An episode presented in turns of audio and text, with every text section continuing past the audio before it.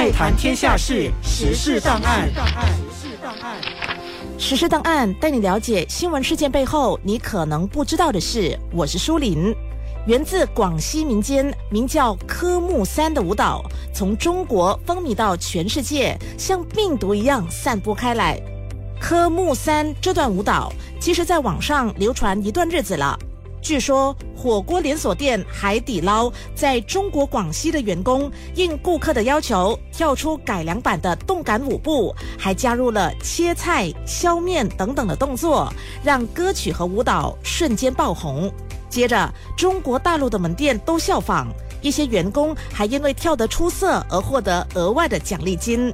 科目三就这样流传开来，在抖音、小红书、TikTok 等社交平台上，都有无数的网民分享翻跳科目三的短视频。但到底什么是科目三？科目三是什么意思？那有科目三，当然就有科目一。科目二，其实这些啊，原本是中国大陆考驾驶执照的科目。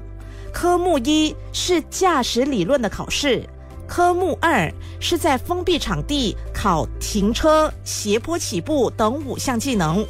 科目三又称大陆考，考的是道路驾驶，或是在马来西亚我们更常说 on the road。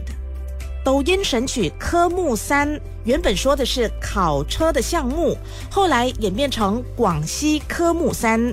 据说源自广西的婚礼表演，大家卖力跳舞的样子让人印象深刻。网友就打趣说，广西人一生中会经历三场考试：科目一考的是唱山歌，科目二考吃米粉，科目三就是跳舞了。科目三专用《一笑江湖》这首歌作为背景音乐，网民笑称歌曲洗脑，双腿也会不由自主地动起来。加上社交媒体的推动，让科目三红遍全世界。不过，科目三翻红之后，也引发不少争议。有人吃火锅爱热闹，也有顾客嫌音乐太吵，演变成肢体冲突。另外，扭腰摆臀、摇花手、小莲步也被一些人批评为太低俗、没品位、令人反感等等。无论如何，以宣传效应来说，科目三还是很成功的。